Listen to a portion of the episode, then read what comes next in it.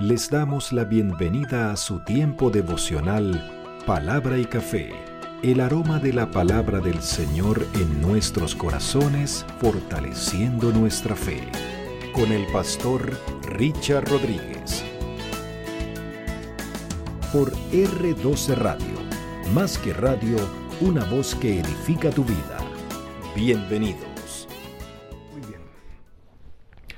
Para hoy, mis amados, para hoy en palabra y café dice de la siguiente manera, Señor, confío en ti y en tu palabra. Seguimos adelante ya en el Nuevo Testamento, en nuestra temporada de Clama a mí y yo te responderé. Revisando las oraciones de toda la Biblia, concluimos ya con las propuestas en el Antiguo Testamento y hemos venido siguiendo no solamente el orden de los libros que aparece en nuestra Biblia Reina Valera del 60, 95 y, y demás versiones y revisiones contemporáneas, eh, sino también eh, intentando llevar la línea histórica y ya llegamos, por supuesto, a la reconstrucción de Jerusalén después del cautiverio, los 400 años de silencio, cuando ya habían hablado Ageo, Zacarías y Malaquías, últimos profetas, y luego de estos 400 años en que no hubo profecía, no hubo profetas, no hubo personas eh, intermediarios de la palabra que llevaran la palabra al pueblo de Israel, rompió el silencio de Dios Juan el Bautista predicando allí en el desierto de Judea, he aquí el Cordero de Dios que quita el pecado del mundo, ya presentando a nuestro Señor Jesucristo. Y si tenemos que decirlo, podemos decirlo, yo creo que sí, que el último profeta al, estilo, por supuesto, del Antiguo Testamento, eh, obviamente fue un profeta no escribiente, fue Juan el Bautista, un profeta que rompió, fue el profeta que rompió con el silencio del Señor después de esos 400 años, ya para anunciar a nuestro Señor Jesucristo. Y llega el Señor Jesucristo para estar con nosotros. Es la palabra de Dios hecha carne, o como dice Juan, el verbo hecho carne y habitando entre nosotros. Es decir, la palabra de Dios, aquella palabra creadora del Génesis 1 aquella palabra que decía y se hacía, esa palabra se hizo carne y habitó entre nosotros, de manera que Dios hecho carne, eh, nuestro Señor Jesucristo, el que me ha visto a mí, ha visto al Padre, una representación divina, digna, perfecta de Dios entre nosotros, nuestro Señor Jesucristo, su Hijo. Se despojó de su trono para venir a nacer a través de una mujer, hacerse hombre y habitar entre nosotros. Y como dice Pablo, no solamente se hizo hombre despojándose de ser Dios, de su trono, sino que se hizo igual a uno de nosotros y estando entre nosotros se hizo siervo nuestro. Y no solamente con eso se conformó, sino que descendió aún más a ser tratado como un malhechor sin serlo para morir por nosotros. Tenemos entonces a Dios entre nosotros, nuestro Señor Jesucristo, el Hijo de Dios entre nosotros. Y por eso, cuando hablamos de las oraciones dirigidas al Señor, se han escogido algunas personas que se allegaron al Señor Jesucristo con peticiones, con ruegos y con súplicas. Entonces, Claro, él está allí presente y está oyendo la petición, el ruego o la súplica de esta persona y responde, va a responder. Así que se escogieron algunas de ellas y la de hoy está en Mateo capítulo 8, porque el Señor a un corazón contrito y humillado no lo va a despreciar, siempre va a escuchar su oración. Siendo dicho, un café por eso. Mm. Yo espero que alcance, sí Señor, para hoy. Muy bien, Mateo capítulo 8. En Mateo capítulo 8 habíamos dicho desde el versículo 1 al 4, habíamos hablado del leproso. Aquel leproso que se acercó con aquella extraordinaria, sentida, profunda, muy personal oración. Si quieres, Señor, puedes sanarme. Con una profundidad teológica de reconocer quién o a quién tenía enfrente. Pasa Mateo inmediatamente al relato del centurión, el capítulo 8, eh, versículos 5 al 13, cuyo relato también lo registra Lucas en el capítulo 7, versículos del 1 al 10, con unas muy importantes diferencias que vamos a señalar, pero no vamos a explicar hoy aquí, porque pues no es el punto. No es el punto. En Lucas, el centurión manda unos ancianos judíos a quienes él le había, les había construido una sinagoga para que intercedieran por él ante el Señor y que lo atendieran.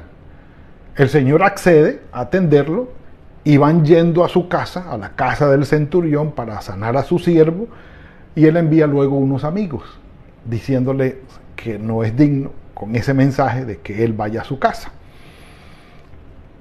La diferencia con Lucas es que el centurión no habla con el Señor. Es una diferencia. La, han propuesto varias eh, explicaciones diciendo que no era el mismo centurión. Como les digo, no es nuestro tema hoy. El tema nuestro está hoy en Mateo capítulo 8. Vamos a centrarnos allí. Dice el versículo 5 del capítulo 8, al entrar Jesús en Capernaum, estamos hablando, mis amados, del norte de Israel, Capernaum.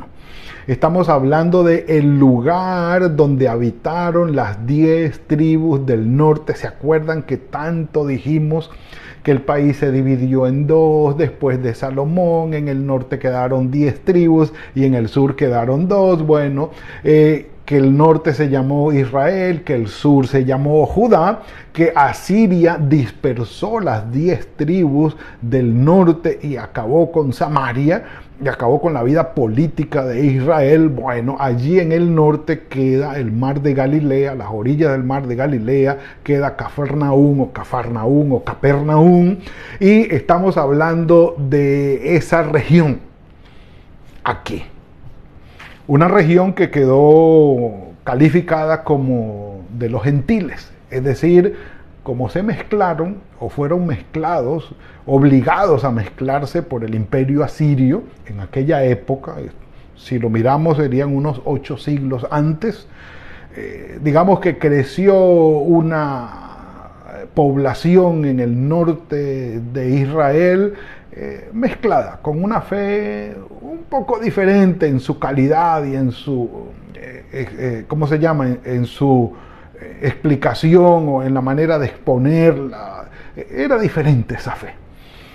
Estaban los samaritanos que estaban mezclados y se odiaban entre los judíos y los samaritanos. Y, y después de Samaria, un poco más al norte, ya estaba el mar de Galilea y estaba Capernaum, estaba Nazaret y estaban todas estas regiones. Allí arriba estaba Jesús, en ese norte. Dice, al entrar Jesús en Capernaum, se le acercó un centurión. Entonces, eh, pongámonos en perspectiva. El imperio ocupante, dominante, hostil e impositivo que estaba gobernando en ese momento, Roma de ningún otro, bueno, aún de los griegos, pero de los griegos no se habla con tanta insistencia, aunque hicieron desastres los griegos en Israel, eh, especialmente en Judá, en Jerusalén, eh, se habla más de, de una presencia activa, impositiva y dominante, pero más bien pasivo dominante, y hablo de pasivo dominante porque no estaban allí eh, haciendo la guerra, sino aquí estamos nosotros, somos los que dominamos y ustedes tienen que hacernos caso. Porque una de las propuestas era la paz romana, es decir, la paz romana. Dominamos, estamos presentes, pero no estamos peleando con la gente. Y cualquier rebelión la aplacamos y todo para que todo el mundo esté en paz y tranquilo y, y sean dominados por nosotros, pero no se levanten en ninguna rebelión ni en ninguna sedición. Por eso la crucifixión.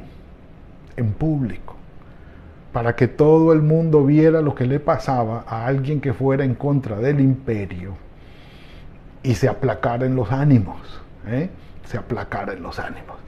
Entonces, este centurión, que muy probablemente era el jefe del cuartel, por así decirlo, o sí, del, regimiento romano que gobernaba allí la región, muy probablemente era el, gran jefe, se acerca a él. Y, miren aquí el impacto de la escena. El imperio dominante. Uno de los personajes más, eh, por así decirlo, violentos, guerreros experimentados, una figura bélica al 100% era el centurión romano. O sea, el general del ejército, el cinco estrellas, el personaje, e, el más más de todos allí, el, si alguien tenía autoridad y dominio por tener en su mano lo que fuera cualquier decisión bélica militar, era el centurión. Mejor dicho, la tranquilidad del representante del César que gobernaba allí, llámese Herodes, Pilatos o como quieran, dependía del ejército romano y en sí del centurión. Si alguien tenía eh, o, tenía la, digamos, la posibilidad eh, de estar orgulloso y de ser bastante prepotente e imponente por su presencia y su rango, era el centurión. No se le arrodillaba ante nadie, no le pedía un favor a nadie, no le debía pleitesía a nadie, excepto al gobernador. Y se le acerca a Jesús. Dice aquí, al entrar Jesús se le acercó un centurión que le rogaba. oh, esa escena es digna de un cafecito. un cafecito por eso. Mm. Un centurión rogándole a un judío, háganme el favor. háganme el favor, un centurión romano, rogándole al judío. O sea, mejor dicho, eh, los pájaros tirándoles a las escopetas. Todo esto estaba, como dicen, patas arribiados. no, era lo lógico. Pero se le acercó. ¿Qué había pasado en el corazón del centurión? Pues Sencillamente y profundamente lo mismo que pasó en aquel publicano llamado Saqueo. Lo mismo que pasó en aquel publicano llamado Mateo. Lo mismo que pasó en aquel fariseo llamado Nicodemo. Que fueron transformados por la presencia, el mensaje y el poder de nuestro Señor Jesucristo delante de Él y por Él y para Él se dan las más extraordinarias transformaciones de seres impensables con los corazones más duros y difíciles que jamás esperamos sean convertidos. En Jesucristo se podían encontrar uno que tenía ideas eh, revolucionarias, un celote, un publicano que era absolutamente opuesto, un pescador sencillo y humilde, un fariseo, un centurión romano, que sacando al Señor de la escena de allí, se encontraban entre ellos y se mataban entre todos. Pero puesto el Señor Jesucristo en medio de ellos, se genera toda esta coinonía y toda esta hermandad detrás de un corazón cambiado y transformado. Este sería el mensaje pero el mensaje sigue. Le rogaba diciendo, Señor, Señor, mi criado está postrado en casa, paralítico, gravemente atormentado, y por muy centurión que sea yo, eso se sale de mis manos. Por mucha autoridad que yo tenga, eso se sale de mis manos. Yo no puedo hacer nada, Señor. hasta allí llegan mis límites, eh, por mucha autoridad militar que yo tenga, por mucho renombre que yo tenga como militar, como centurión, no puedo hacer nada por mi siervo. Porque tarde o temprano, por mucha dignidad, por mucho prestigio que el ser humano haya alcanzado, se dará cuenta que es limitado, que es débil, que es pasajero en esta vida y que hay muchas cosas que se salen de su dominio. Y el centurión se había dado cuenta de ello. Además se muestra la, ¿cómo se llama? El amor, la bondad de este hombre, que se preocupaba por su criado. sigue diciendo el relato, Jesús le dijo entonces, voy a ir a sanarlo. Y él le dice, eh, no, Señor, no, y muestra su corazón. Ya, lo había mostrado. Al acercarse eh, al Señor y rogarle, ya, ya había mostrado su, su corazón. Pero le dice, Señor, no, no, no, no. No soy digno. Y al hablar de la dignidad que no poseía, estaba hablando de la dignidad que el Señor sí poseía, de su santidad, de su autoridad espiritual, de quién era Él.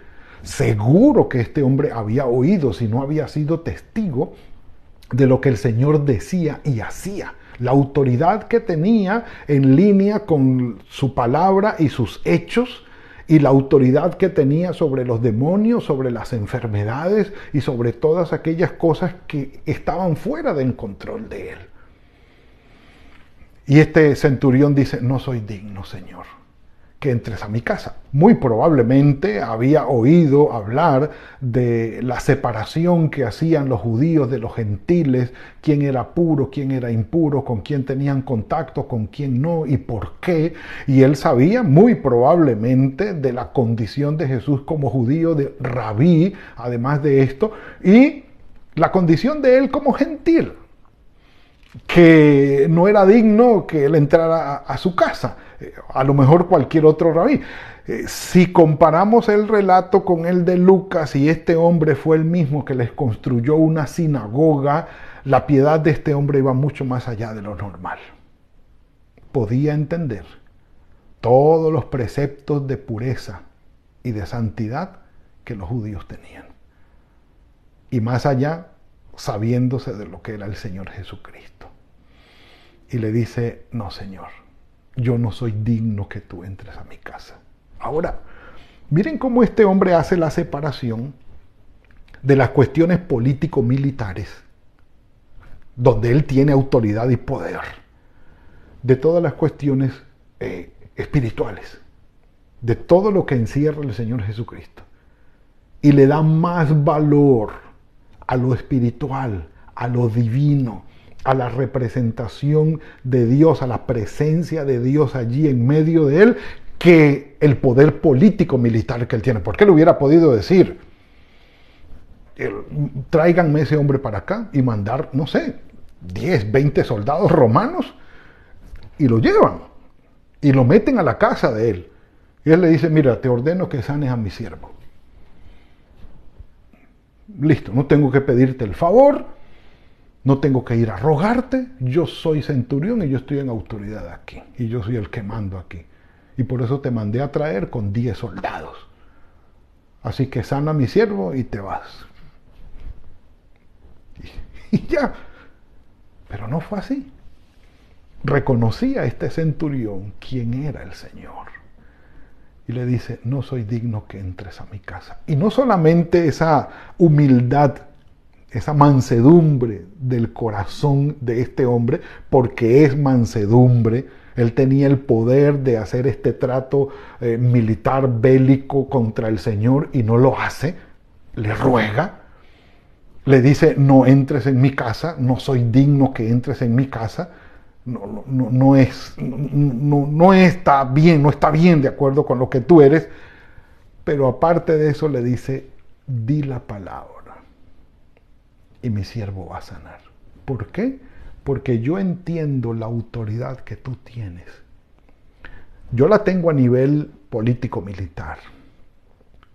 Y le digo a este va, que vaya y va, que venga y viene, que se tire y se tira.